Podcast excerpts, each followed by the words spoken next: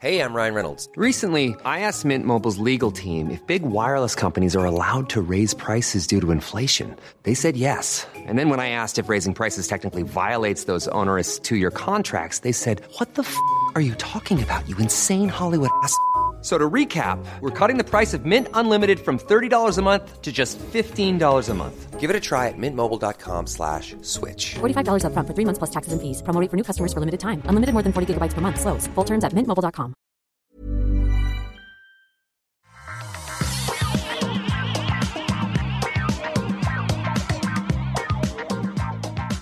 Bonjour à tous et bienvenue sur le Rendez-vous Tech, l'émission où on vous résume toute l'actu tech, internet et gadgets. C'est l'épisode numéro 517 et nous sommes en juin 2023, l'an de grâce de présentation du Apple Vision Pro dont nous allons vous parler aujourd'hui avec euh, Nicolas Lelouch qui nous fait son petit rire malicieux. Bonjour Nicolas, comment vas-tu? Salut Patrick, ça va? Bah oui, en effet, c'est euh, le mois de grâce du Apple Vision Pro. On va voir combien de temps on s'en, rappellera de celui-là. Euh, c'est, bah, tu vas pouvoir nous éclairer euh, justement parce que tu fais partie des rares qui ont mis les, les mains et alors comment on dit, on, qui ont mis la tête dessus, Les Euh, yeux, enfin, les yeux. Une bonne question. Est-ce que, est-ce que prise en main est le bon terme Peut-être? Qui ont, mis un ordinateur sur leur pas. visage. Qui est prise en main, prise en tête ou prise de tête peut-être? Prise en tête, Pas mal. prise de tête. C'est une bonne question. Il va falloir y réfléchir d'ici, la semaine Demandons à prochaine. l'Académie française. On a aussi Cédric. Ingrand qui est là avec nous. Salut Cédric, comment vas-tu? Salut Patrick, salut Nicolas, c'est un, plaisir d'être là. Moi, je vais faire de méchant, hein, je vous le dis tout de suite. hein, Ah, très bien, très bien. Ça, ça manque de méchants dans cette émission. voilà. Super, je suis content de vous avoir tous les deux et je suis également content de pouvoir remercier Irio, Michel Chambon, Garom, Matt, Sébastien Bachet, Lauria, Christopher et Stéphane Yoret, Lancelot Davizard qui sont tous les patriotes. Alors, les premiers sont ceux qui ont rejoint le Patreon ces derniers jours et les producteurs Stéphane et Lancelot sont ceux qu'on remercie tous les mois parce qu'ils ont eu le génie d'aller trouver le niveau spécial super secret sur patreon.com slash rdvtech.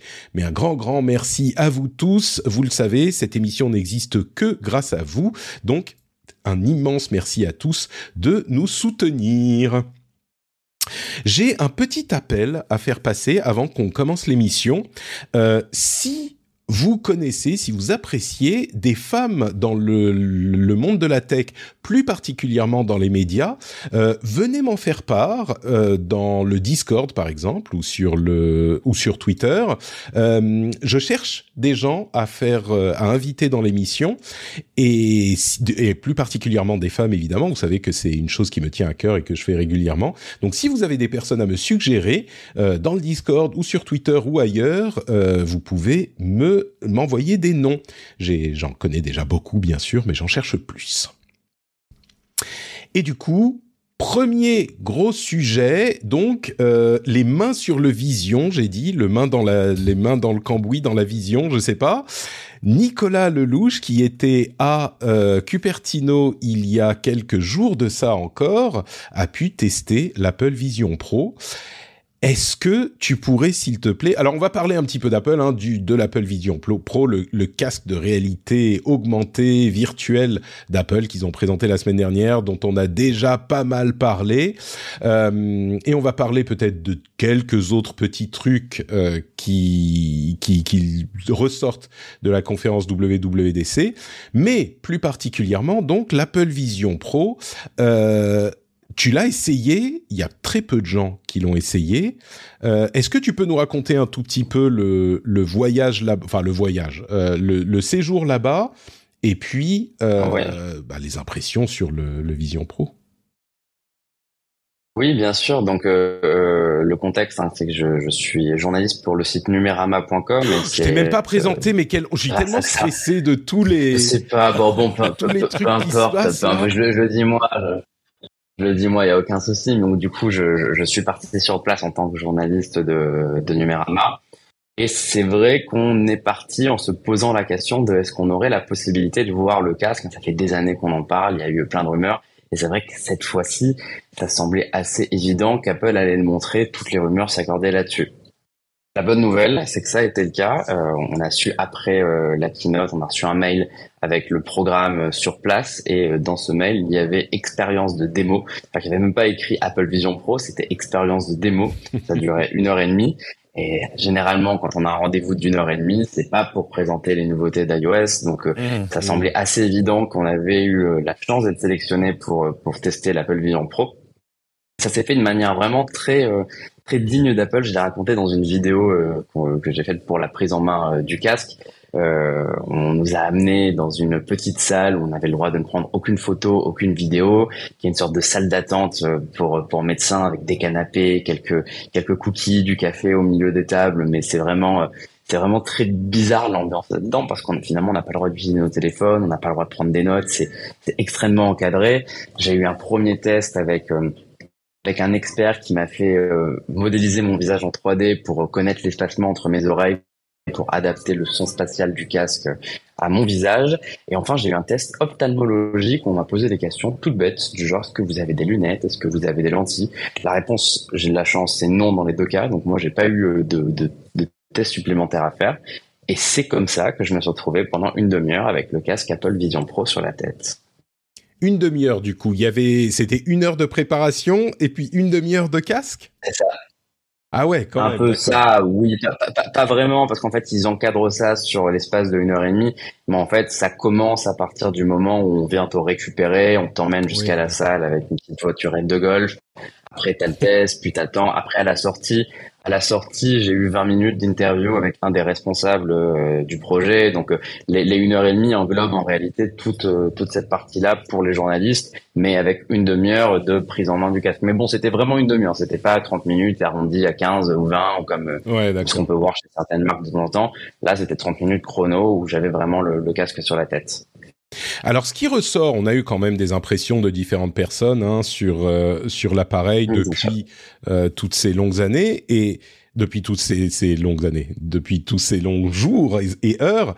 Euh, ce qui ressort en fait, c'est une une impression qu'on avait à la présentation, c'est que technologiquement, le truc il y a vraiment un effet waouh quoi. Il y a il y a un truc incroyable et tu tu tu c'est ce que tu dis également euh, dans tes impressions sur Numérama.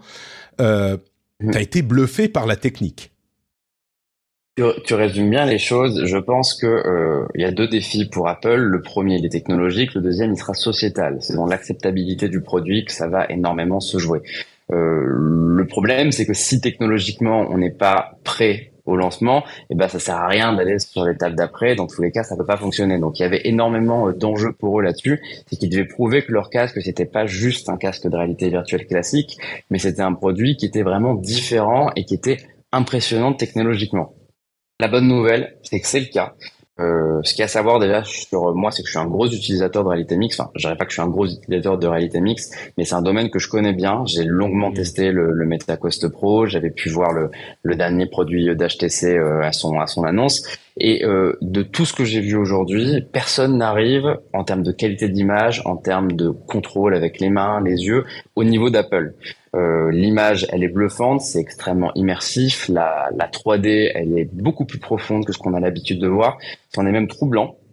Parce que, que ce soit au cinéma, que ce soit dans des casques, que j'ai jamais vu une 3D qui s'étale en fait sur autant de mètres de distance, que ce soit sur des toutes petites vidéos ou euh, des expériences en réalité virtuelle. on a vraiment l'impression d'avoir 50 mètres devant nous. Donc là-dessus, franchement, impressionnant ce qu'ils ont réussi à, à faire. Mais, et au-delà de ça, que, euh, les autres casques de réalité virtuelle tu, tu veux dire que tu as plus l'impression d'y être en fait ou?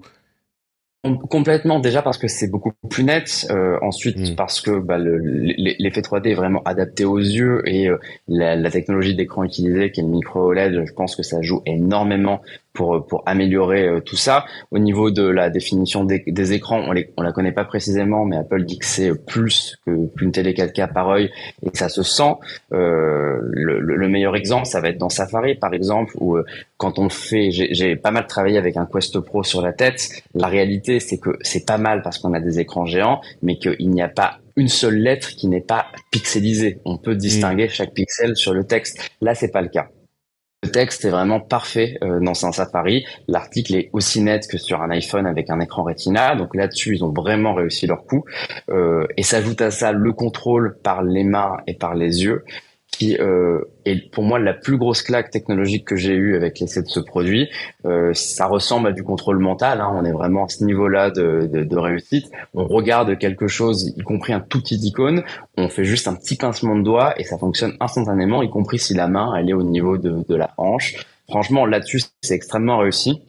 Seul truc, moi, sur lequel j'ai un petit peu du mal, c'est euh, Attends, ce que excuse-moi, je voudrais... Oui je, voudrais qu'on revienne euh, un petit peu plus précisément sur cet aspect-là parce qu'il est, il est également assez important. Euh, le contrôle euh, par les yeux, ce que là encore disent tous ceux qui ont mis les, alors comme on dit, la tête dessus, ce que tout le monde dit, c'est que le fait de regarder les icônes, je crois que c'est toi qui le compare à la manière dont le curseur sur iPad se colle aux, aux, icônes. Tu regardes un petit peu une icône Ouais, c'est ça. Et, et, sans que tu aies besoin de, de, faire quoi que ce soit, quand tu regardes l'icône, elle se sélectionne en fait. Et ensuite, comme il y a des caméras partout qui regardent devant et sur le bas également de, de ton corps, euh, sur le casque, il y a des caméras partout, bah tu pinces les doigts. C'est pas que tu as besoin de mettre la main devant le casque ou de la mettre dans une position particulière, où que soit ta main, tu pinces le doigt et ça fait une sorte de clic sur l'icône que tu es en train de regarder. Et le tracking des yeux est tellement bon que c'est hyper naturel. Euh, ça, c'est exactement ça. C'est que si on compare à ce que je fais Meta aujourd'hui avec le contrôle des mains, c'est que c'est déjà assez expérimental comme fonction parce que c'est pas par défaut. Par défaut, c'est les manettes, mais ça consiste en fait à mettre ses mains devant ses yeux et à avoir une sorte de pointeur lumineux qui sort de sa main, qui permet de sélectionner quelque chose et d'effectuer un geste pour valider. Chez Apple, on oublie cette notion euh, de pointeur parce qu'il suffit de regarder quelque chose pour le sélectionner et surtout que les mains à l'intérieur de l'écran, on les voit en entier c'est pas une réplique bleue des mains avec les doigts au bon, au bon, bon endroit qui apparaît, c'est vraiment sa main en qualité parfaite qui apparaît au milieu de la vision, y compris quand on, quand on est en vert. Donc je trouve que euh, ce qui est assez fort avec cette démonstration, c'est qu'elle trompe complètement le cerveau. Quand on est dans un casque euh, méta, euh, on sait que nos vraies mains permettent de contrôler la main virtuelle, mais le cerveau sait quand même que c'est une main virtuelle. Là, dans le casque d'Apple, on a l'impression d'avoir importé ses mains au sein d'une réalité virtuelle. Donc c'est là où il y a aussi euh, un véritable exploit et ce contrôle des yeux fonctionne si bien que euh, que c'en est vraiment impressionnant. Du coup, j'ai encore une question à ce propos. Tu dis que euh, la, la, 3D est super bonne, qu'on voit super bien, que les mains sont, on voit nos mains, euh, mais ce, ce, qui n'est peut-être pas clair pour certains, c'est que ça reste un casque de réalité, enfin virtuelle, qui couvre complètement la vision. Donc c'est une reproduction de non. ce que voient les caméras. Est-ce que les choses sont à leur place exactement par rapport à tes yeux, tu vois, ou est-ce que l'écran, bon, c'est un petit peu plus haut, un petit peu plus bas Est-ce que là, tu as juste l'impression de, de regarder à travers des lunettes vraiment? Oui, alors c'est ce que j'allais dire dans les dans les points négatifs juste avant euh, qu'on revienne sur euh, sur les mains. Euh, alors, je vais répondre en deux parties à ta question. Est-ce que les choses sont à leur place? Oui, parfaitement. Euh, la 3D est bien respectée, euh, les objets sont pile au bon endroit. Euh, Mais c'est, ils jouent assez intelligemment là-dessus. Hein. C'est une image vidéo. En fait, il y a, y, a, y a, plein de caméras qui sont autour du casque, qui filment et qui permettent en fait de recomposer en temps réel grâce aux puces M2 et R1 du casque le monde en 3D à l'intérieur des écrans. Donc on ne voit pas vraiment le monde, on est coupé du monde techniquement. Le problème, euh, c'est que c'est pas une question de disposition de l'espace, c'est une question de couleur, c'est une question d'image. Aujourd'hui, on a vu chez aucun constructeur des caméras capables de répliquer la réalité de manière parfaite. On sait qu'on regarde à travers un écran. Et hmm. c'est tout le paradoxe du casque, c'est que finalement, quand on est dans Safari, eh ben, c'est hyper net, il n'y a pas un pixel visible. Par contre, quand on voit le vrai monde avec les caméras du casque, eh bien, c'est un petit peu pixelisé, c'est un petit peu bruité, les couleurs sont un peu déformées. Donc, on sait très clairement qu'on a un casque sur les yeux avec une caméra qui réplique la réalité. C'est pas encore fait pour être porté H24 toute la journée. C'est fait pour être porté quand on travaille une heure, deux heures. Mais euh, c'est pas, c'est pas encore un remplaçant des lunettes. D'accord. Est-ce qu'il est y a d'autres choses euh, qui sont notables? Parce que moi, évidemment, bah, j'ai pas eu la tête dessus, mais d'autres choses que, que tu voudrais mentionner sur le casque lui-même? Techniquement un, seul petit point négatif à rajouter aussi, mais Apple le, le présente comme, euh, comme un avantage. Après, ils sont malins, ils retournent le truc euh, bah, dans, dans, dans, leur sens. C'est le fait que le champ de vision, pour moi, il n'est pas parfait. Personne n'en a fait de champ de vision parfait, mais vous savez, il y a un petit peu cet effet quand on a un casque sur la tête, euh, on va avoir une sorte d'anneau noir autour des yeux, donc on voit vraiment la réalité virtuelle. Mais euh, quand je vous vois sans lunettes ou quand je vous vois dans le, le vrai monde actuellement, ma vue elle s'étend à 360 degrés et elle déborde sur les côtés. Bah là, c'est pas vraiment le cas parce que ça reste un, un casque technologique. Ce que me dit Apple quand on pose la question euh, du champ de vision, c'est que finalement, c'est fait pour mettre les gens dans euh, un produit technologique sans mélanger le virtuel et la réalité. Donc, eux s'en sortent, eux, eux, eux s'en sortent en, en, en, nous disant que le produit n'est pas fait pour être porté tout le temps et euh, ils appellent justement à la déconnexion. Le, leur message, hein, de toute façon, on va, on va sûrement en parler avec Cédric euh, dans, dans, dans un instant. Euh, eux essayent de ne pas parler de réalité virtuelle, mais parlent d'ordinateur spatial et ils le voient comme un remplaçant du Mac et personne n'est collé tête contre son Mac toute la journée. Donc c'est comme ça qu'ils vont réussir à s'en sortir pour, mmh. pour dire que c'est un produit fait pour être utilisé ponctuellement. Ouais, le jour où ils réussiront à faire un champ de vision à, je sais pas, à 200 degrés, euh, tout à coup cette euh, contrainte disparaîtra. Ah bah peut-être que d'un coup, euh, d'un coup, nous diront de le porter tout le temps. C'est ça. Euh, écoute, donc tu nous confirmes effectivement qu'il y a un vrai, une, un vrai passage d'étape technologique avec le casque. C'est vraiment impressionnant. Maintenant. L'autre partie de la question qu'on évoquait déjà un petit peu la semaine dernière, c'est celle des usages. Euh, avec un petit bémol parce qu'il est difficile d'imaginer peut-être des usages euh, avec un truc qui est vraiment vraiment nouveau ou qui fait tellement mieux ce qu'on a vu jusqu'ici. Et je vais revenir vers toi dans un instant, Nicolas, mais je vais poser la question à Cédric qui nous disait qu'il allait être le, le méchant de l'émission. Méchant euh, du groupe. C'est ça. Voilà. J'ai comme l'impression que t'y crois pas trop, toi. Si, alors, comment dire? Si je dois résumer, euh, ce qui est une opinion, hein, c'est pas euh, qui est pas aussi éclairée que celle de Nicolas parce que je l'ai pas essayé, mais je crois sur parole tout ce qu'il nous dit parce qu'en plus ça recoupe tout, plein de choses que que plein de gens qui, ont, pu l'essayer disent. On est on est vraiment face à la plus aboutie, la plus sophistiquée, la plus élégante et la plus impressionnante des solutions à un problème qui n'existe pas. euh, en tout cas dans le grand public. Mm. C'est-à-dire que euh, ça ne remplace rien, ça ne génère pas de nouveaux usages qui justifient qu'on se jette tous dessus. Je parle même pas du prix, parce que le prix pour moi est un, un truc hors sujet. Euh, le prix, c'est un prix de, on est à la limite du prototype. Souvenez-vous, les Google Glass, oh, 1500 dollars, c'est affreusement cher. Oui, mais on s'en fout, c'est pas la question. La question, c'est est-ce que c'est intéressant ou pas, et est-ce que par euh, par les économies d'échelle, on peut le faire tomber à à 1005, puis à 1000, puis pourquoi pas à 500. Là, évidemment, les choix technologiques qu'a fait Apple, tu vois, les 12 caméras, etc. Enfin, ils ont... Euh... on, est au-delà du le solutionnisme technologique. Le problème, c'est que le solutionnisme, il, s'attaque à un problème. Et là, là il s'attaquait à des problèmes. C'est en gros à toutes les lacunes, pardon, des écrans, pardon, des casques précédents. Et, euh, ça, ils l'ont fait, euh, semble-t-il, avec une acuité, une réussite, une pertinence, enfin voilà, mais au prix évidemment euh, d'investissement euh, dingue en termes de hardware. Euh, maintenant, pour l'instant, et on, a maintenant on pose la même question face à ce casque-là qu'on en posait face à d'autres, sauf pour des usages très spécifiques, parce qu'on peut en imaginer plein, mais qui étaient des choses qu'on avait déjà vues chez Microsoft ou chez Sony ou ailleurs. On, on voit pas encore l'application ou les applications qui font que euh, va falloir qu'on se rue dessus, même au jour où il sera, où il passera sous la barre des 1000 euros. Euh, parce que on, a envie, en tout cas, que, que, ce soit vrai dans deux ans, trois ans, cinq ans. Euh, et, du coup, ben voilà, je suis d'accord, et on va en parler, je pense, sur le problème de l'acceptabilité. Mais après tout, si tu veux, on a tous mis des ordinateurs à nos poignets et finalement, maintenant, il est presque acceptable de regarder ta montre quand c'est pas pour regarder l'heure, euh, sans, sans, que ce soit une sorte de message subliminal à la personne à qui tu parles en disant je m'emmerde le temps. Enfin, bon, parfois, donc, parfois, on se pose donc, la question quand même. Donc on peut rêver, même si le visage est un autre animal, si tu veux.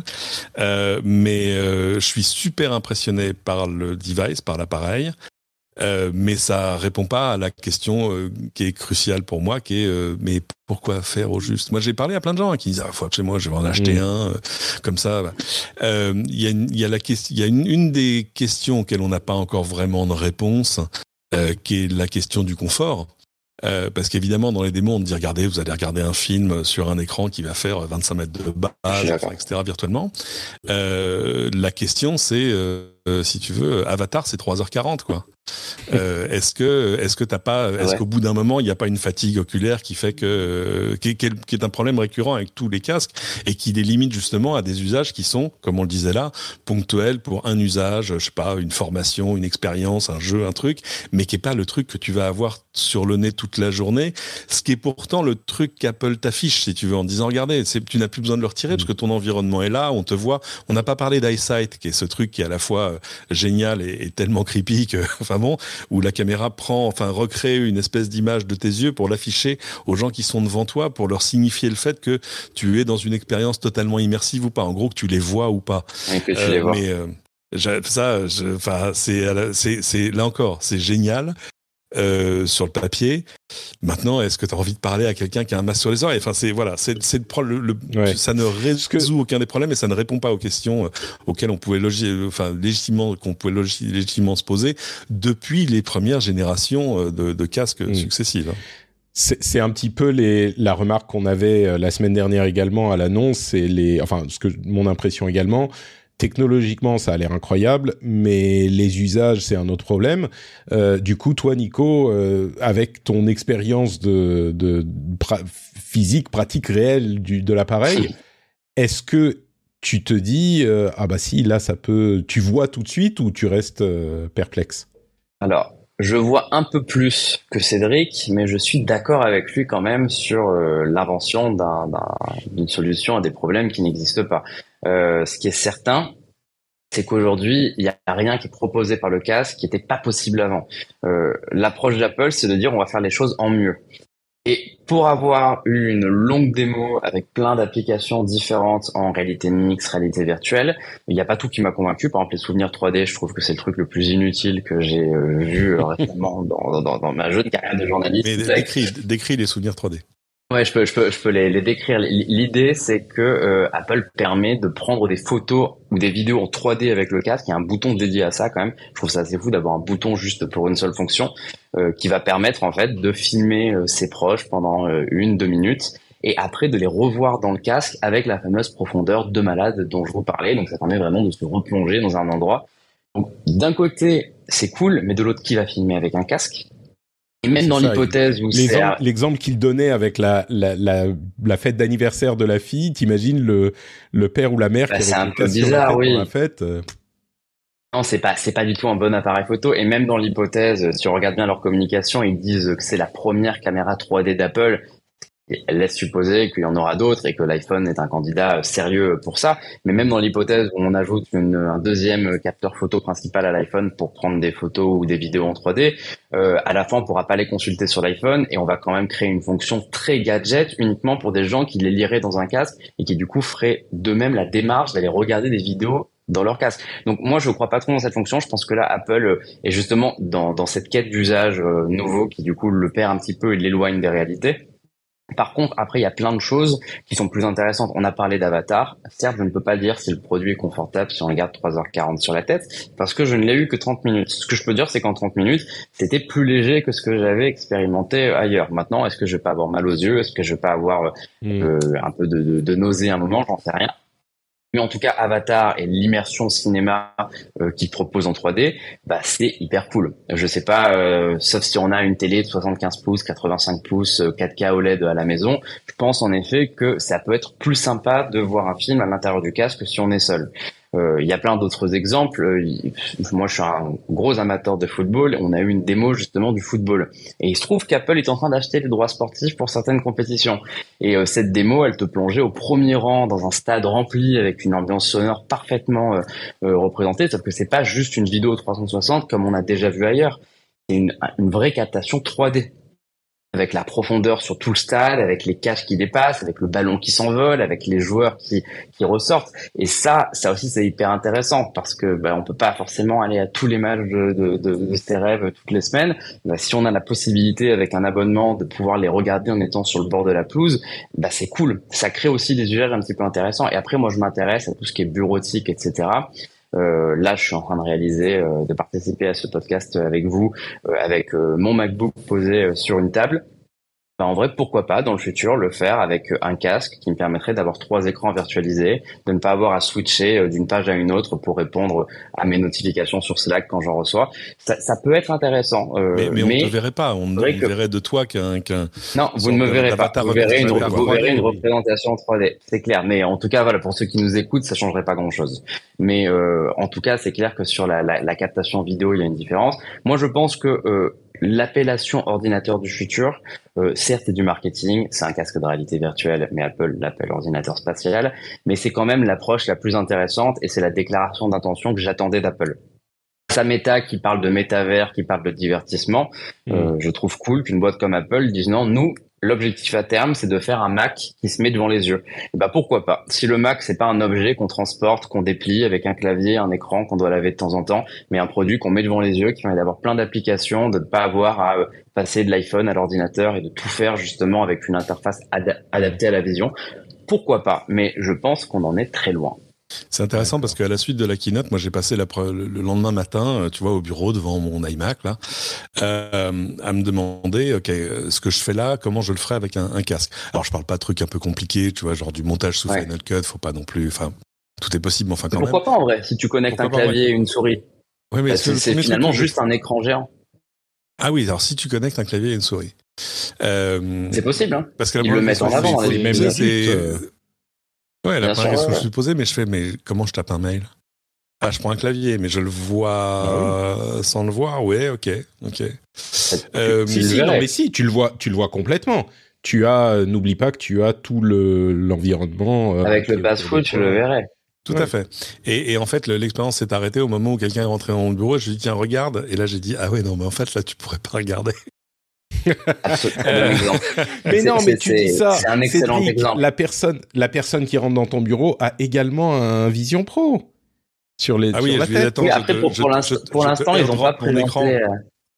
Non, mais pour l'instant, ils n'ont pas présenté d'usage à plusieurs avec des Vision Pro. Je pense que ça viendra dans les futures versions de Vision OS. Mais on est sur un produit qui est fait pour être utilisé tout seul. Euh, je sais que ça fait peur à certains qui s'étonnent en fait de voir ça en disant ouais, en fait, Apple va nous isoler du monde et c'est pas le futur dont on rêve. Mais moi, je trouve que ça, c'est un petit peu hypocrite pour le coup comme euh, vision parce que la réalité c'est qu'on passe plein de temps dans sa journée tout seul sur son téléphone ah ou même euh, seul à la maison en attendant que les autres rentrent tout ça. Donc euh, si plutôt que le faire sur un téléphone ou devant une télé seule on le fait avec un casque bah en fait avoir un produit pour un usage seul il n'est pas complètement pas complètement bête. Enfin ce produit il peut avoir du sens. mais c'est clair que ça pose des questions sur le travail collaboratif ou à plusieurs c'est c'est clair que ça sera pas facile de répliquer le réel dans le virtuel oui, on, on, passe volontiers plein de temps euh, isolé sur le petit écran de son smartphone. Je, je faisais l'expérience intéressant. Aller au restaurant et regarder les gens qui déjeunent ou qui dînent ensemble. Euh, quand vous avez un couple, s'il y en a un, des deux qui, par exemple, se lève pour aller aux toilettes, la vitesse à laquelle le smartphone est ah, dégainé par l'autre. Incroyable. on, on, ne sait pas ne rien faire. Donc, en fait, personne à la maison. Ça, on ne sait plus ne rien faire. À la maison, c'est rare. On attend, on attend que son conjoint, sa conjointe rentre en, en, en, écoutant juste de la musique et en faisant rien. On a toujours un écran, on regarde, on fait, des choses. Bah, si, si dans le futur on le fait en mettant ce casque, on continue à voir son appart, on peut ranger, on peut faire la vaisselle tout en ayant des vidéos projetées, tout en ayant la possibilité de, de travailler, de se divertir. Je pense que le produit est intéressant, mais en effet, pas pour l'instant parce qu'il est trop cher. C'est intéressant, il faut remonter un peu dans l'histoire d'Apple pour voir comment les produits ont évolué avec le temps, en fait. Comment les V2, V3 ont changé des V1. Il faut se souvenir, l'iPhone premier du nom, il n'y avait pas d'App Store. Il n'y avait pas d'App Store, il n'y avait que de la 2G. Oui, et puis qui disait, vous allez faire des web apps, c'est super, c'est compatible avec tout, etc. Et quelqu'un l'a poussé du coup d'un vent en disant, chef, je crois qu'on a une meilleure idée. Et euh, enfin, idem, pour la, hein. idem pour l'Apple Watch. Souviens-toi, quand on nous a présenté l'Apple Watch première du nom, c'était aussi une sorte d'ordinateur à tout faire. Enfin, à coup, on décrivait plein d'usages, tout ça. Finalement, on s'est recentré sur, euh, voilà, ah sur euh, donner l'heure, les notifications euh, et faire du fitness. fitness c'est, voilà. Je pense que c'est un petit peu si ça se passe comme ça avec le Vision Pro, c'est la méthode euh, Tim Cook, là où Steve Jobs avait ah. un produit hyper précis, hyper designé pour faire ça, ça et ça. Euh, on a l'impression que Tim Cook, là, sur les deux produits qu'il a, euh, comment dire, managé, bah, il lance et puis il n'est pas trop, trop sûr de à quoi ça va servir. Il a plein d'usages ah, possibles et on voit les AirPods, les, AirPods, c'était ah très oui, clair. bien hein. sûr. Bien sûr, bien ah sûr. Bah, tu, tu, parles quand même du, du produit euh, grand public le plus successful de la dernière décennie. Hein. Ah, ça, tu, on oublie souvent les AirPods dans l'héritage. Ah, mais alors moi, je les oui. oublie pas. Je les, je, moi, je les oublie pas. Ouais, pareil, j'en ai un seul, là, mais... Je suis voilà. le comment dire le l'apôtre des AirPods depuis depuis longtemps. Bon, mais écoutez, as, je pense qu'on va... as perdu combien? Euh, Je voulais oh là sur là, un truc. mais ça c'est sur un okay. truc. Et puis on, et puis on avancera parce que ouais sur l'acceptabilité. Je disais tout à l'heure, le visage est est un autre, c'est autre chose. C'est-à-dire que il y a des choses qu'on peut se mettre, tu vois, sur le bras, il y a des trucs qu'on peut se mettre au poignet, il y a des trucs qu'on peut porter comme un vêtement, etc. Le visage, c'est c'est un c'est un truc quand même très particulier. Je serais évidemment hyper curieux de voir toutes les études qu'Apple a financées sur le sujet, euh, de sociologues, de psychologues, sur l'acceptabilité d'avoir un casque, etc.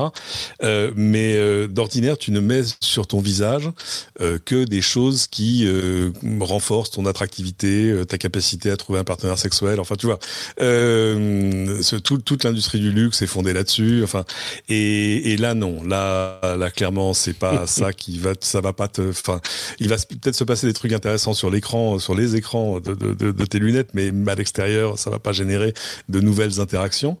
Et, euh, et c'est intéressant parce qu'en fait, on se demande, ça fait partie. Au, au contraire. Non, non, je suis d'accord. Non, mais au, au ah contraire, oui, ah oui, au contraire l'exemple, oui, l'exemple des Google Glass, les Google Glass qui avaient provoqué euh, des, il y avait des, des gens qui étaient tabassés dans des bars aux États-Unis. Parce ouais, que, enfin, c'était, on, n'acceptait pas le fait que les gens portent des, de la technologie sur le ah, visage. Donc, la caméra, le, oui, le, produit a le même problème. Alors qu'en plus, c'était un, truc, c'était un truc très léger, en fait, les Google Glass par rapport Absolument, à ouais, bien sûr. Mais, mais, euh, du coup, en fait, je me pose la question de pourquoi ils l'ont lancé. Alors, ils l'ont lancé à WWDC c'est assez logique parce que c'est un truc à mettre dans les mains des développeurs parce que à défaut de pouvoir déclarer voici les usages incroyables que vous ne pouviez jamais faire avant bah il va, on va essayer de voir si d'autres ont des idées. Euh, mais c'est curieux dans la démarche habituelle d'Apple qui est quand même de donner un truc très packagé sur voilà exactement ce que vous allez faire avec. Euh, et voilà pourquoi c'est un truc qui est devenu indispensable. Moi j'étais frappé de voir que Tim Cook l'avait pas l'avait pas mis ça à aucun moment pendant la tu vois, euh, normalement enfin enfin c'est quand même le truc le plus logique du monde. Ça, mais me sont revenues toutes les images de toutes les keynotes précédentes si tu veux de Jobs sortant l'iPod Nano de la la micro poche de son jean ou ou le MacBook Air d'une enveloppe. Enfin c'est quand même le c'est t'es quand même dans le temple de la démo et là tout coup c'est euh, regardez cette vidéo alors peut-être parce que c'est un peu tôt, ouais. mais c'est un peu voilà, c'est un, un, un, peu décevant. Et euh, on, on, sait on sait une chose quand même, c'est qu'il y a, y a peu de gens que Tim Cook déteste dans la vie. Dans le lot, il y a quand même Mark Zuckerberg. Euh, alors il a, il a, quand même déjà mis des grands coups de hache sur son modèle économique, si tu veux, avec toutes les choses sur la privacy dans sa dans Safari et ailleurs. Euh, il y a un prof d'économie que j'aime beaucoup qui lui a une théorie qui dit en fait ce truc n'est pas destiné à se vendre. Euh, D'ailleurs, ça explique le prix, ça explique tout ça, etc. C'est juste euh, un coup d'arrêt aux ambitions de Meta euh, dans le domaine, parce qu'évidemment, quoi que fasse Meta maintenant, tu vas mettre des produits sur tes yeux et tu vas dire c'est moins bien que le Vision Pro. euh, même ouais. si, euh, même malgré la bibliothèque d'applications, malgré tout ça, tout ça, euh, parce que là encore, j'étais frappé aussi qu'il y a aucune, il y avait pas une mention du mot métaverse, mais là aussi, de toute façon, dans, dans une keynote d'Apple, c'est très simple. On, on, a, on a tendance à se concentrer sur le doigt alors qu'il faut regarder la lune. Le doigt, c'est ce qu'Apple te montre. La lune, c'est tout ce qu'Apple ne te dit pas et ne te montre pas. Et à un moment, à la, moi, j'ai fait un exercice à la fin de chaque keynote, c'est que je, je me pose, je prends un bloc-notes et je dis voilà toutes les choses qu'ils n'ont pas dites. Parfois, c'est le prix, parfois c'est la comparaison. Avant, c'était des trucs sur les specs, il y avait vraiment une bataille de specs entre les smartphones, etc. Et tu te dis, mais tiens, c'est bien, ils n'ont pas parlé de ça, ils n'ont pas besoin, etc. Et, et là, là, typiquement, euh, voilà. Mais c'est un produit préliminaire, c'est une première génération, il faudra attendre la deuxième, la troisième, si elles viennent pour voir. Mais euh, c'est intéressant parce que la culture d'Apple, et ils le disent délibérément, c'est de, de dire non. Euh, tout comme ils ont fini par dire non à la télé, tout comme on ne sait pas si un jour la voiture sortira, etc. Et là, je comprends pas jusque-là pourquoi ils n'ont pas dit. Voilà.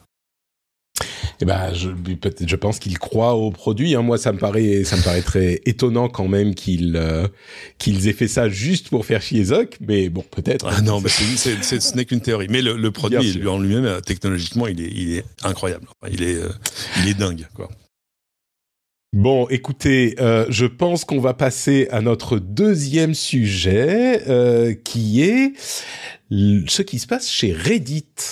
Alors, je sais qu'il y a des gens qui ne qui ne connaissent pas Reddit ou qui sont pas super fans de Reddit. Euh, c'est quand même un site qui est extrêmement important sur Internet aujourd'hui. Euh, il pousse la recherche sur le net dans une direction bien précise parce que Reddit, vous le savez, c'est euh, des gens qui peuvent. Alors c'est un site euh, qui ressemble à un mélange entre un réseau social et un site de recommandation.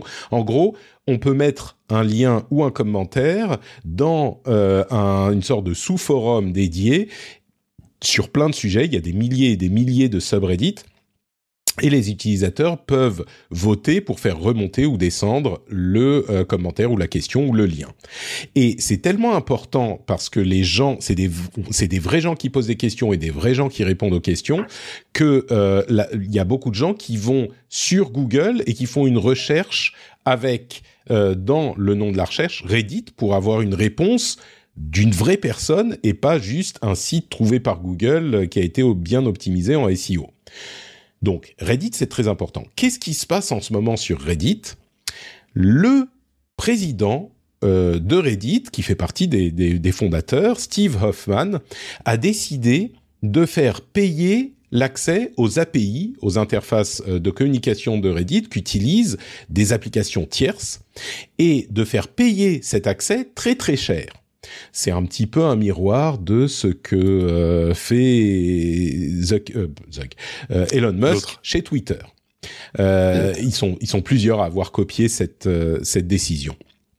Le problème, c'est que ça a provoqué un mouvement de révolte chez Reddit, donc dans la communauté, c'est vraiment un site communautaire, hein, la communauté est très importante, et chez les développeurs d'applications tierces, dont l'un en particulier, l'application Apollo, qui a, dit, le développeur de cette application a dit, écoutez, moi, avec ces tarifs d'API, à partir de demain, euh, si c'est mis en place, je dois payer 20 millions de dollars par an pour faire fonctionner mon app. Inutile de vous dire que je ne peux pas, c'est une app euh, modeste avec euh, quelques milliers, peut-être 15 000 utilisateurs payants.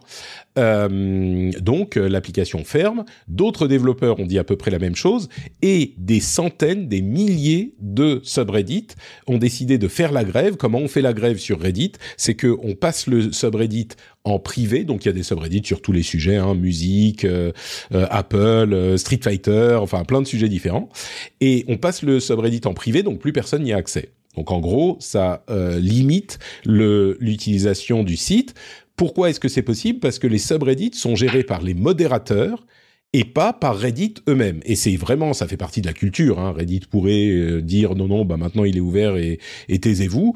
Euh, mais ça fait complètement partie de la culture. Ça serait pas possible de décider euh, de faire autre chose que ce qu'ont décidé les modérateurs des différents subreddits. Steve Hoffman, lui, a répondu écoutez, c'est bien gentil toutes ces histoires, mais Reddit perd de l'argent depuis sa création. Donc, on a besoin de gagner de l'argent et les API, c'est un moyen de gagner de l'argent. Euh, vous utilisez notre produit gratuitement depuis des années, c'est très cool, ça permet à tout le monde de se développer, mais nous, on n'est pas profitable, on est déficitaire depuis des années, donc euh, il faut qu'on fasse un truc. Il faut ajouter le contexte que Reddit a été racheté il y a quelque temps par Condé Nast et que Condé Nast, bah, ils sont pas peut-être pas super fans de perdre de l'argent chaque année euh, par ce site qui est hyper important pour Internet, mais qui n'arrive pas à rentrer de profit. Voilà tout le contexte. Euh, je, je suis pas tout est 100%. Dit. Ouais. Est-ce que vous êtes du côté plutôt Apollo ou côté Steve Huffman ou euh, qu'est-ce qui qu'est-ce et puis est-ce que c'est vraiment important cette histoire? Si ça se concrétise, si Reddit, enfin j'en sais rien, si Reddit euh, disparaît, il n'y a pas de remplaçant quoi à Reddit.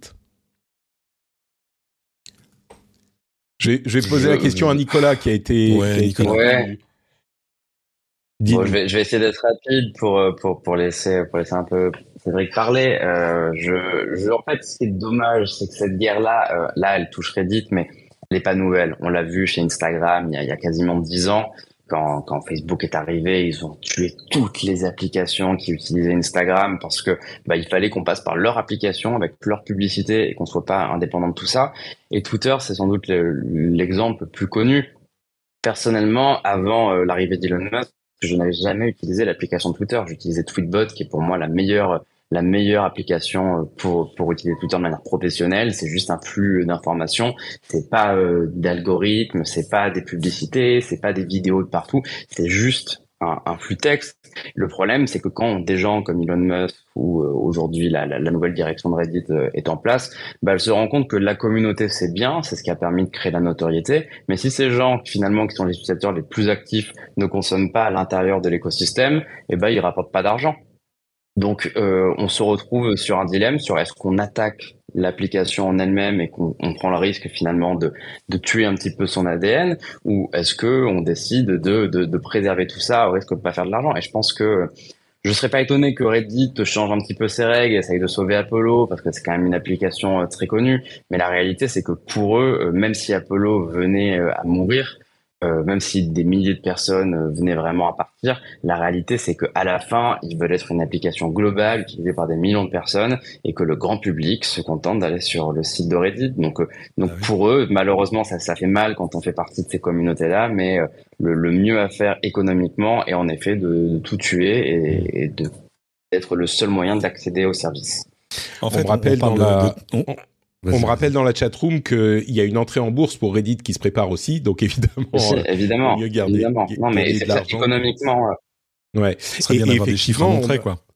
On avait, euh, on a le problème avec euh, Twitter aujourd'hui, mais qui était le problème qui s'était posé il y a dix ans déjà, quand Twitter avait changé ses règles et que euh, toutes les applications tierces avaient été. Donc c'est un problème récurrent. On, on, croit grâce à la communauté, mais à un moment il faut aussi faire de l'argent. Et donc, bah, chaque utilisateur qui utilise Apollo ou Reddit is Fun ou Dieu sait quoi, et eh ben c'est un utilisateur qui regarde pas des pubs sur Reddit. Donc Pardon, je, je, j'ai, je continuerai après. Et puis, et puis plus, euh, plus tu ouvres ta, ta plateforme, euh, plus les applications peuvent soudain en faire euh, plus différent ou mieux que ton application à toi. Enfin, ça devient quand même un peu compliqué à un moment. donc, oui, je suis content que tu aies rappelé ce qui s'était passé. Oui, c'est ça, il y a une bonne dizaine d'années où toutes les applis tiers sur Twitter, on leur a dit, alors en fait, c'est fini. Ou alors euh, dans des conditions euh, de fait euh, d'API, voilà, un peu, un peu, bah, un peu cher. C'était, c'était genre, on n'a pas dit c'est fini, barrez-vous, mais on change les API, on change les trucs de telle manière à ce que ça soit impossible à continuer.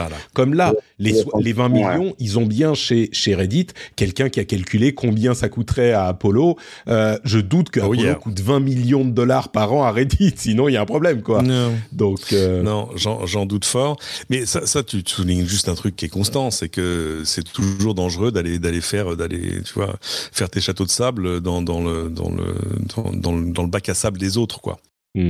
Euh, parce que tu es à la merci de ce genre de choses et qu'un jour on te rappelle que en fait non t'es pas chez toi euh, et que voilà quoi donc euh, c'est c'est c'est difficile d'en être surpris. Alors après, on peut crier à la liberté qu'on assassine, ok, mais enfin, euh, de fait, sur une plateforme qui euh, structurellement perd de l'argent, parce que c'est, je me suis reposé la question en disant, mais c'est vrai, moi j'utilise Reddit. Alors j'utilise Reddit sur le web et au travers de leur appli. Euh, t'es pas agressé par la pub hein, dans l'ensemble. Bon, c'est vrai qu'il y, y, a des problèmes de brand safety, enfin parce que parce que justement Reddit maîtrise pas complètement toujours ses contenus, enfin etc. Donc bon, euh, mais euh, comment en serait-il autrement? À un moment, il faut qu'ils trouvent les moyens au moins de rentrer dans leur sous, quoi. Enfin, d'en faire un produit, euh, un produit. Moi, je crois que je, crois qu'il y a beaucoup de discussions et euh, la, la, révolte des subreddits, en fait, qui se qui se trompent de de, de pas, pas qui se trompent de cible, mais on, a l'impression que l'intention est de faire de l'argent avec les API. Je me demande si l'idée, oui, peut-être faire un petit peu d'argent avec les API, mais les les applications tierces sont un petit peu des, des on les désactive en pratique parce que comme ça tout le monde utilise l'app euh, tierce. Donc c'est intentionnel quoi. C'est pas que tout à coup alors peut-être qu'il va dire bon bah on change le truc euh, on va dire qu'il peut nous on va réduire un petit peu le coût pour euh, Apollo. Peut-être que la, révolte va être trop forte. Mais mais et parce que beaucoup de gens disent aussi, mais il y aurait un autre moyen, peut-être d'autres moyens, en fait, fonctionner votre cerveau, essayer de trouver une autre idée pour gagner de l'argent. Et peut-être qu'il y a de meilleures idées pour gagner de l'argent, mais je me oh demande si les calculs qu'ils ont fait, c'est pas, bah, on vivra mieux sans les tierces euh, qui nous, qui nous annulent des visions, des, des vues de pub, quoi. Ben voilà. Ouais. L'exemple Twitter est le bon parce que Twitter finalement ils avaient trouvé une solution intermédiaire, mais ça les saoulait bien quand même que ces applications continuaient d'exister, mais ils avaient résisté, euh, enfin, ils avaient répondu à la colère des fans. Au final, Elon Musk est arrivé, il s'est même pas embêté, il a coupé le truc du jour au lendemain sans prévenir personne, et il leur, il s'est même pas excusé. je suis loin de, de, de défendre Elon Musk, hein, mais en tout cas, voilà, il a, je pense que ça, c'était très représentatif de que ça coûtait à Twitter et de à quel point les applications tiers c'était juste un, caillou dans la chaussure et ils en pouvaient plus, ils voulaient s'en débarrasser. Et je pense que je serais pas étonné quand même que Reddit change un petit peu d'avis parce que c'est très communautaire comme application, donc ils vont peut-être autoriser tout ça. Mais même s'ils lancent une formule payante pour les, les, fans de la première heure, pour rémunérer Reddit, qui font, qui font des choses en plus, la finalité c'est que dans 5, dans 10 ans, dans 15 ans, ces applications-là, elles continueront de poser problème de par leur existence. Donc je, je souhaiterais qu'elles restent. Euh, personnellement, j'aime bien Apollo. Je trouve que l'application est, est, est, très bien conçue, mais j'ai un petit peu peur que sauver Apollo aujourd'hui soit juste le condamner à mourir dans quelques années quand il y aura un nouveau patron qui sera qui sera plus méchant. Bon, donc voilà pour Reddit. Euh, c'est vraiment un, un, moment important hein, pour le net, euh, et, et, même si c'est le, le, comment dire, le blueprint, les plans en général de ces applications, de ces services qui croissent, qui grossissent grâce à leur communauté et qui finalement doivent faire de l'argent. Bah là, Reddit, c'est quand même, c'est un peu la partie immergé euh, de de de la de l'iceberg internet. On en parle beaucoup moins que Twitter ou Google ou je sais pas quoi mais c'est une, une, une, un service un site et une communauté une série de de milliers de communautés hyper importantes pour le net. Donc euh, ce qui se passe là je, je tenais à en parler dans les sujets importants euh, de l'émission. Et on va parler au sujet un petit peu plus qu'on va traiter un petit peu plus rapidement. Avant ça, je voudrais vous rappeler que cette émission existe grâce à vous, you, que je pointe du doigt sur la webcam et euh, dans les écouteurs, vous sentez mon doigt de, qui sort un petit peu de l'écouteur? patreon.com slash rdvtech pour soutenir l'émission. Si vous appréciez euh, la manière dont on discute de tous ces sujets, si on vous apprend des choses, si on vous fait rigoler un petit peu aussi parfois, patreon.com slash rdvtech pour nous soutenir. C'est le cas depuis presque dix ans, presque dix ans que je me suis lancé en indépendant. Ça fait plus longtemps que ça que l'émission existe, mais euh, depuis presque dix ans, je continue ce travail grâce à vous. Donc si vous voulez que ça continue encore dix ans plus, vous pouvez soutenir sur patreon.com slash rdvtech. Merci à tous et à toutes. Selling a little or a lot? Shopify helps you do your thing however you cha-ching. Shopify is the global commerce platform that helps you sell at every stage of your business. From the launch your online shop stage to the first real life store stage, all the way to the did we just hit a million orders stage. Shopify is there to help you grow. Shopify helps you turn browsers into buyers with the internet's best converting checkout. 36% better on average compared to other leading commerce platforms because businesses that grow grow with Shopify. Get a $1 per month trial period at shopify.com/work. shopify.com/work. Et du coup, quelques news plus rapides. Euh, vous vous souvenez qu'il y a quelques semaines, quand net, tout le monde allait quitter Netflix parce que le partage s'était terminé, eh bien, des infos un peu parcellaires qu'on a eu semblent indiquer que au moment où Netflix a euh, mis fin au partage, eh bien, ils ont gagné plus d'abonnés en une période de 4 jours. Euh, on parle des US uniquement, hein, mais ils ont gagné plus d'abonnés en une période de 4 jours que depuis que euh, le, le, le, service qui traque ça les traque depuis 2019. En gros, euh, bah, comme d'habitude, les gens disent oh c'est un scandale, on va partir. Ça n'a pas l'air de se refléter dans la réalité.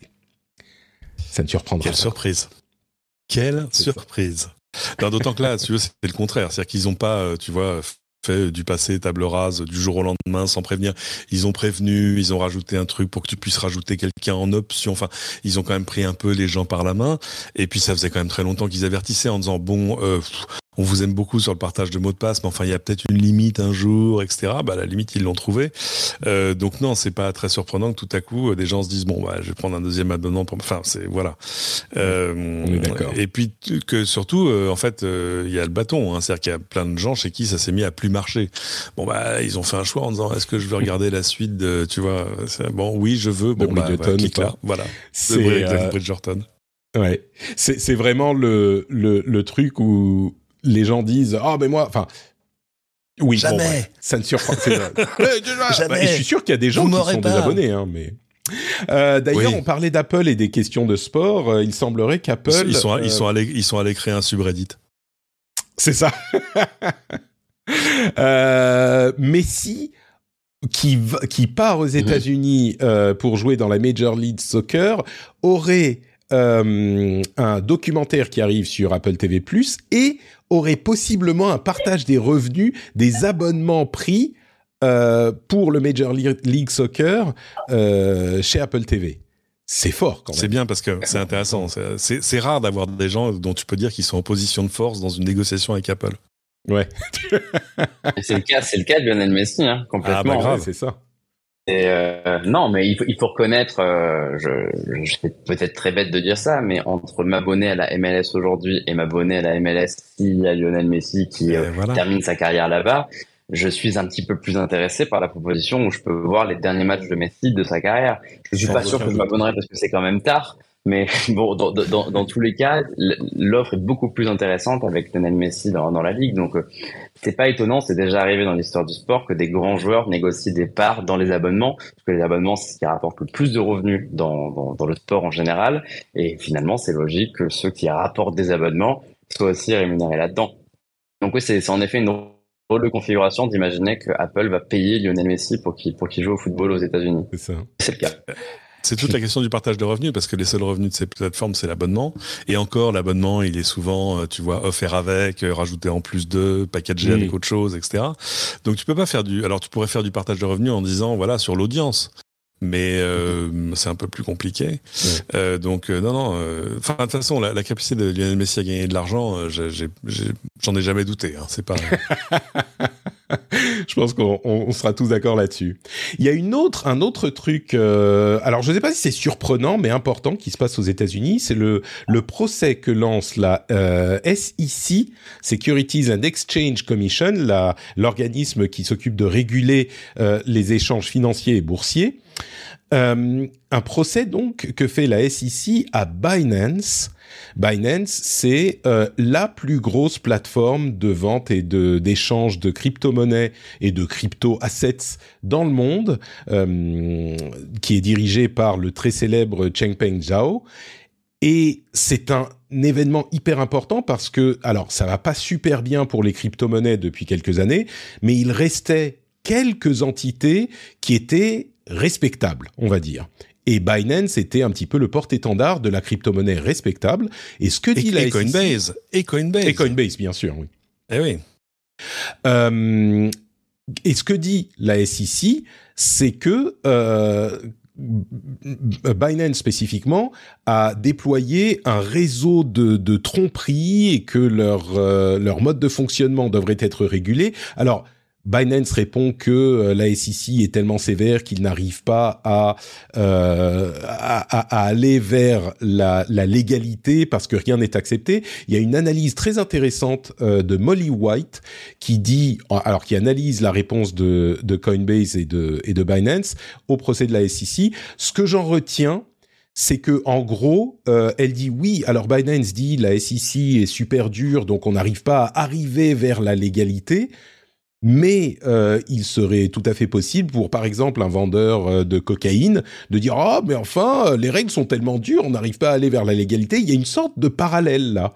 Et, et, et alors je suis je suis sûr que des fans de crypto vont me vont me m'incendier.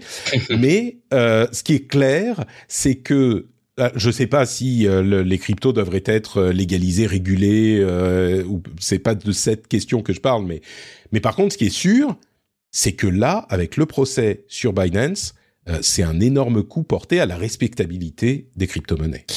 Ouais, alors Binance c'est quand même un cas particulier parce que c'est une entreprise qui pendant longtemps avait même pas d'adresse, donc c'est un peu particulier. Euh, donc c'était très compliqué non, enfin, de faire un procès. Comme ça, les... Non, non, non, parce que alors par opposition, parce qu'en fait c'est pour ça que je te disais, hey, mais il y a Coinbase, parce que mm. Coinbase c'est une entreprise américaine euh, cotée en bourse. Enfin là, si tu veux, on, on était, euh, car en tout cas tous les tous les les, les les, après de la respectabilité et avec un discours public qui dit non non, mais nous on trouve on trouve très bien que tout ça soit régulé, il est temps, etc. Et et euh, alors il y a, une petite, euh, une grosse bisbille entre Coinbase et la, et la SEC. En gros, la SEC leur dit euh, vous vendez des choses qui sont des instruments d'investissement au même titre que le serait une action ou une obligation. Et donc vous le faites, mais sans, sans respecter les mêmes règles. Enfin, ce sont des produits financiers qui ne respectent pas les mêmes règles. Alors c'est amusant parce qu'en fait, dans le dossier, parce qu'ils ont déjà quand même pas mal de, ils ont du biscuit quand même à la SEC pour pour intenter ce genre d'action. Ils ont trouvé l'ancien responsable euh, de de la, de la de la conformité en gros, euh, qui envoyait des messages internes en disant non mais les mecs, vous vous rendez compte qu'on est en train d'opérer une plateforme de d'échange de unregulated securities aux États-Unis, c'est quand même dingue. Enfin, tu vois, ok, merci. et, euh, et alors à tel point que la SEC a même listé une liste de, de cryptos en disant ça, voilà, tout, toutes celles-là, c'est impossible. Dans le lot, il y en a de plus connus que d'autres. Il y a Solana, il y a des trucs comme ça. Mm. Et alors il y a, il y a aussi, là, pour le coup, c'est le meilleur exemple, des cryptos qui sont juste des copies en crypto de, du, du, du cours d'action euh, à la bourse. si tu veux, tu peux acheter une crypto qui, qui te donne les mêmes évolutions de cours que, euh, que l'action Amazon ou, ou que l'action Tesla ou que l'action etc. Là, clairement, euh, on, aura du mal à faire à la SEC un, procès en, en, mauvaises intentions.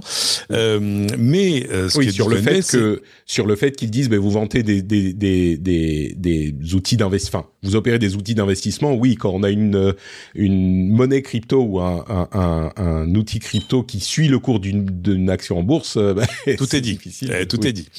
Et euh, alors, à l'inverse, le patron de Coinbase lui dit oui. Alors attendez, mais nous, ça fait longtemps qu'on demande à la SEC sur quels critères il faut qu'on décide qu'une crypto en gros, euh, est, est, légal entre guillemets ou non? Et, euh, et la SEC nous donne pas vraiment ces, ces critères-là, alors qu'on aimerait les avoir, etc., pour justement nous-mêmes. Bon. Donc là, ça va quand même mettre un grand coup de balai dans plein de trucs, parce que d'autres ont réagi de manière préventive. Je pense à des plateformes comme Robinhood, etc., qui eux euh, qui ont, arrêté, retiré, euh, qui ont arrêté. Ah, ils ont pas arrêté de te vendre des cryptos, hein. euh, mais non, ils non, mais certaines, celles qui étaient les Solana, et ça. trucs. voilà, là ils ont dit bon finalement apparemment c'est plus possible, donc on va arrêter de le faire parce qu'on aimerait ne pas finir en prison, parce que c'est aussi comme ça que ça va finir. C'est-à-dire qu'à un moment, il y a des gens, bon, on, on reparle pas de FTX, euh, parce que lui, il va aller en prison pour toujours. Mais, ah, euh, et, et, parce que c'est aussi ça l'accusation contre Binance. Hein. C'est pas tant euh, d'avoir euh, permis l'accès à, à, ces, à, à, ces cryptos euh, qui font débat, euh, c'est aussi d'avoir joué un peu avec le, le avec l'argent de ses clients. Euh, en gros, d'avoir euh, pioché dans les comptes clients pour aller investir, etc. Ce qui était, en gros, c'est un truc qui est la suite de FTX parce que FTX c'est quand même l'histoire plus, enfin, c'est la plus grande escroquerie de, de l'histoire du rock'n'roll euh, où en gros ils allaient prendre dans les comptes clients euh, pour euh, faire leurs frais courants, investir dans d'autres boîtes. Enfin, ils, ils confondaient le, ouais, le chiffre, que si ils confondaient le chiffre d'affaires et le bénéfice à la louche, quoi. Mais si tu sais pas ce que t'es, t'es pas euh, ni une une banque, ni un conseil d'investissement, ni un machin. Tu dis oh bon, on a de l'argent, on va l'utiliser pour ça. On va oui, c'est le bordel et c'est ça. Et, qui... ton, et que ton siège est aux Bahamas juste parce qu'il fait, fait meilleur probablement. Ouais. ouais, ça doit être juste pour le climat. Complètement, ouais. Bon, c'est intéressant donc... parce que justement, on se disait que Coinbase était un peu à l'abri de ce genre de choses, même s'il y aurait toujours ouais. un, un, un, débat, si tu veux, à peu près constant entre le régulateur et ces plateformes-là. Euh, ben, un, ils sont pas à l'abri. Mais euh, en, en, gros, ce que dit la SEC, c'est que tu as le droit de faire des cryptos, de les vendre, euh, si elles, euh, si elles ne sont pas juste un, un véhicule d'investissement. Voilà, il faut qu'elles aient en gros une, une utilité intrinsèque. Euh, et euh, bah, il y a plein de gens pour qui ça va être vachement compliqué maintenant. Quoi. Et, et j'imagine que euh, ce qui pour alors il y a deux choses qui peuvent se passer. Soit tout l'écosystème s'effondre parce que à force euh, à force de lui mettre des coups ça finit par euh, par casser. Soit le, le, système se retrouve euh, confiancisé et régulé, euh, parce qu'a priori, euh, vendre des, des, des véhicules d'investissement, c'est possible. On vend des actions, on vend des trucs, il est tout à fait possible de le faire, mais c'est régulé de manière assez stricte. Et il y a des, des, des, obligations pour les opérateurs de ce, dans ce genre d'industrie, et peut-être qu'elles seront clarifiées, imposées au Binance et au Coinbase, et etc., et que le, le secteur s'en retrouvera solidifié. Bon, à ce stade, on ne sait pas vraiment dans quelle direction ça va aller. Euh, il y a des histoires de véhicules et de Tesla dont on découvre ah. qu'il y a beaucoup plus euh, d'accidents. Alors je sais que Cédric va être euh, euh motivé pour parler de tout ça. En gros, ce qui se passe, c'est qu'une étude approfondie des données de la NHTSA aux États-Unis qui regroupe, qui regroupe les informations sur les accidents des véhicules euh, indique que il y a beaucoup plus d'accidents avec des Tesla que ça n'a précédemment été euh, mentionné, dit par Tesla eux-mêmes, rapporté.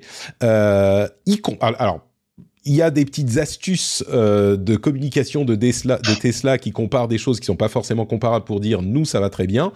Dans la pratique, il semble que quand on compare les véhicules récents et surtout les véhicules autonomes, euh, eh bien ce qu'il semble euh, ressortir, c'est que les utilisateurs de Tesla ont, ont tellement confiance dans le euh, contrôle total du véhicule automatisé que ça provoque des, euh, des, des, des, des, incidents, des accidents et des accidents euh, fatals parfois.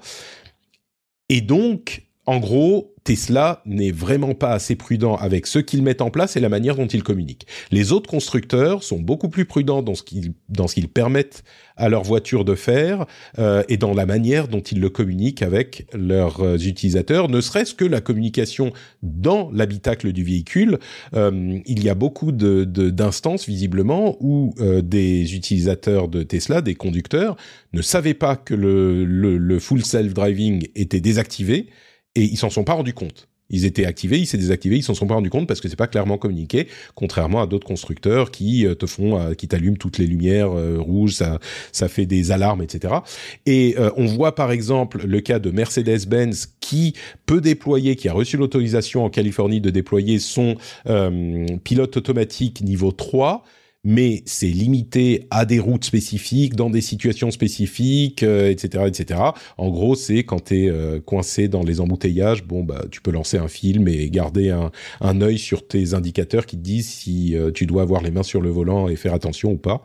Et alors que, on le sait, Elon Musk dit depuis des années, full self driving, vous faites ce que vous voulez, vous allez, vous prenez un bain dans votre bagnole, et c'est ça qui est euh, très problématique, semble-t-il, avec les dernières données qu'on voit chez Tesla. Je sais que c'est aura des trucs à dire. Oui, on est Nicolas d'abord. Mais voilà. Oui, euh, c'est un sujet très intéressant. Euh, en général, pas forcément la révélation de ces données-là. en général, la question de la responsabilité en cas de conduite autonome, la question de est-ce que c'est dangereux, est-ce qu'on doit considérer que s'il y a une meurt, une meurt alors que l'autopilote était activé, bah, c'est la faute de l'autopilote. Tout ça, c'est, euh, je, trouve ça extrêmement passionnant. Le problème, c'est que tout ça, c'est toujours à remettre en perspective, et ça, c'est des éléments que j'ai pas en compte. Il y a toujours cette euh, question de euh, est-ce que la moyenne de décès en autopilote est plus élevée que la moyenne en temps normal, parce que les accidents ne sont pas seulement causés par le conducteur, mais peuvent être causés par les personnes en face, et surtout dire Alors, que j'ai la réponse sur ce point. Euh, qui est effectivement hyper important. Quand je disais il faut comparer ce qui est comparable, euh, la, les résultats de Tesla sont mauvais. Ils sont mauvais. Pourquoi? Et c'est pas que les Tesla sont foncièrement mauvaises, c'est juste que la marque promet trop et les utilisateurs en, en, en demandent trop, tu vois? C'est ce qui semble. J'allais y venir. Euh, j'allais venir en second point euh, de, de, de, réflexion. D'abord, je voulais poser la question de euh, quand on dit décès avec autopilote, accident avec autopilote, est-ce que c'est l'autopilote qui cause les accidents ou est-ce que l'autopilote était actif au moment de l'accident? C'est aussi important à prendre en compte. Et, et c'est pour ça que je le dis deuxième point de ma réflexion. C'est pour ça que je disais, parfois, les gens ne se rendent pas compte que l'autopilote a été désactivé. Et c'est donc l'autopilote n'est pas activé. Et donc, mais, il est quand même responsable. Mais en tout cas, voilà, on, on considère. Euh, et le deuxième point de, réflexion que j'ai, euh, et je pense que là, on va être tous les de, tous les trois d'accord, euh, ça concerne la communication de Tesla, ça concerne le fait d'appeler cette technologie autopilote, alors qu'elle n'est pas de l'autopilote, c'est une assistance au maintien de cap, c'est comme ça que ça s'appelle dans les réglages. Euh, le fait d'appeler, de parler de full self-driving et de vanter dans des vidéos promotionnelles depuis des années le fait que la voiture va nous récupérer en bas de la maison, nous déposer à un endroit et aller se garer toute seule, alors que non, elle n'en est pas encore capable, que ce soit légalement ou techniquement sans doute. Je pense que euh, Tesla euh, à vouloir se faire passer pour celui qui a inventé la conduite autonome et celui qui a beaucoup d'avance sur les autres, euh, forcément créer un petit peu ce climat de confiance. On pense qu'avoir une Tesla permet de tout faire euh, automatiquement et euh, ça, c'est peut-être ce qui, ce qui provoque ce décalage entre, entre la réalité et, leurs chiffres. Ah, ils payent, ils payent le, le, le péché originel qui était d'appeler ça autopilot. Je j'en comprends la tentation. Hein. Euh, et, et, de fait, au quotidien, euh, moi, je l'utilise énormément. Et c'est quand tu vois, quand tu prends euh, le périph, une autoroute, etc. C'est un truc remarquable qui marche très bien, mais euh, mais faut pas non plus le surinvestir. C'est-à-dire que c'est pas pour ça que je vais me dire tiens faire une petite sieste finalement, ce sera très bien. je pense qu'il me, réveillera quand je serai au péage. Non. Euh, alors le, truc c'est que le papier euh, confond au sens de surimpose des chiffres qui sont de l'autopilot, donc l'assistance au, maintien de cap, et puis le, full self driving qui là est la conduite 100% autonome qui est pas disponible chez nous. Là-bas, j'ai un, un doute dans le papier quand il dit que l'usage du full self driving est passé, passé de 12 000 à 400 000 personnes en un an. Euh, pour rappel, ça coûte 100 ou 200 dollars par mois. 400 000 personnes, je suis même pas sûr qu'il y ait 400 000 si, il y a quand même, s'il doit y avoir quand même plus de 400 000 cela aux États-Unis. Donc je sais pas, j'ai un doute sur le chiffre. Euh, le, je suis d'accord sur le fait que c'est probablement surtout d'abord une question de communication et de, de surinvestissement. C'est aussi lié au fait que ça devient plus visible avec euh, j'ai un, un, ami, enfin, qui fait même partie de ma famille étendue, euh, qui est américain, qui a vécu en France pendant 4 ans et qui là est reparti aux États-Unis, habite Los Angeles et on, se parlait il y a pas longtemps. Il me dit, mais euh, tu sais comment on appelle une Tesla Model 3 euh, Chez nous, on appelle ça la, la California Corolla. C'est-à-dire que c'est le truc le plus courant du monde. Il n'y a plus que ça sur les routes partout. c'est c'est devenu la voiture la plus courante et pour des questions de coût, pour des questions de bref. Et et, et du coup, ça ça rend les problèmes plus visibles, bien évidemment Maintenant, je suis d'accord avec Nicolas, d'ordinaire, pour avoir un accident, le plus souvent, faut être deux. Et euh, donc c'est à creuser, mais de fait, faut pas surinvestir son autopilot. C'est pas un truc qui fonctionne. Euh, enfin, là, j'ai refait le test pour tout dire parce que je vais faire réparer un petit truc sur ma Tesla et euh, le, le, QG historique de Tesla en France se trouve à Chambourcy, dans les Yvelines, pas très loin de chez moi. Et, et il se trouve que juste devant, il y a une petite départementale qui a pas de feu rouge, qui est la première route que tu empruntes quand tu sors au volant de ta Tesla. Donc évidemment, la tentation de mettre le pied dedans est, est juste trop forte. Enfin, c'est-à-dire que tu sais que tu as un kilomètre devant toi, et la, la, la puissance publique n'a pas encore eu l'idée de mettre un radar à cet endroit. Il serait super rentable le radar, parce que que tu sortes, que, parce que tu l'as emmené à l'atelier, que etc., etc., ou que tu sortes avec ta nouvelle Tesla Model S Plaid qui fait 0 à 100 en deux secondes. et, euh, et en revanche, il y a une chose, c'est que moi je me souviens sur les premières que j'avais essayées il y a bien longtemps, euh, je pouvais déclencher l'autopilot sur cette petite route, ce qui est pas vraiment gênant, c'est pas forcément le plus adapté, mais bon, euh, et ben c'est plus possible. Je pense que voilà Tesla euh, updater sa carte en disant non, là, non, non, voilà. Euh, donc c'est euh, c'est des trucs qui vont à la fois euh, s'améliorer avec le avec le avec l'expansion du marché et puis aussi devenir plus visible. Maintenant, et je veux pas faire mon, je veux pas faire mon Elon Stan hein, parce que je suis pas un Elon Stan, mais euh, à choisir, si je dois avoir un accident de voiture demain, je préfère l'avoir dans une Tesla. Non, non, parce fait que... dire que t'étais pas un Elon Stan quand même. non, non, mais parce que toute chose, toute chose égale par ailleurs, c'est une voiture hyper sûre. C'est-à-dire que même de manière, si une camionnette doit me rentrer dedans demain, sans même que à l'arrêt, je préfère que ce soit dans une Tesla, parce que c'est quand même vachement plus sûr. Parce qu'il n'y a pas de moteur qui va te rentrer dans les genoux. Non, enfin, disons que euh, là, il y a aussi des, comparaisons à faire à d'autres véhicules électriques. On parle vraiment de la manière ah, dont euh, l'autonomie est implémentée euh, chez, Tesla. a mal communiqué là-dessus de manière, ça, allez, un peu optimiste. de manière un petit peu muskesque. Euh, il y a des problèmes avec les, les véhicules d'urgence, par exemple, qui voient pas bien quand ils sont arrêtés. Il y a des problèmes avec les, les motos euh, qui sont pas assez bien repérés, etc. Donc, en gros, c'est pas que la technologie est moins bonne sur les Tesla qu'ailleurs, c'est pas du tout ça. C'est juste que euh, il y a trop de d'enthousiasme et d'utilisation, d'après ce qu'on comprend. On va conclure avec un dernier sujet euh, qui est bah, le début des problèmes pour les réseaux décentralisés. En gros, vous, vous connaissez Blue Sky, hein, qui est euh, le dernier concurrent de Twitter en date, qui est un réseau qui est, euh, on va dire, qui a été lancé par Jack Dorsey à l'époque où il était encore à la tête de Twitter comme alternative future en ayant un réseau décentralisé. C'est celui-là qui vous permet d'avoir différents types d'algorithmes pour suivre ce que vous voulez, euh, eh ben, on commence à être confronté au au premier problème de modération.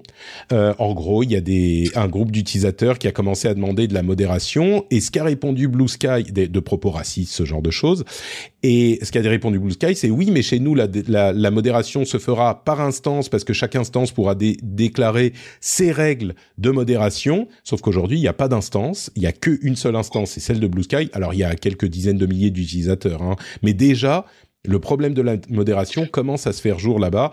Moi, ça me surprend pas trop, euh, et je pense que c'est il y a, y a, une alternative au réseau type Twitter, mais il y a aussi des inconvénients clairs euh, à avoir ce type d'organisation pour la modération et puis pour des instances qui on ne pourra plus modérer aussi. Mais bref, ça commence aussi chez Blue Sky.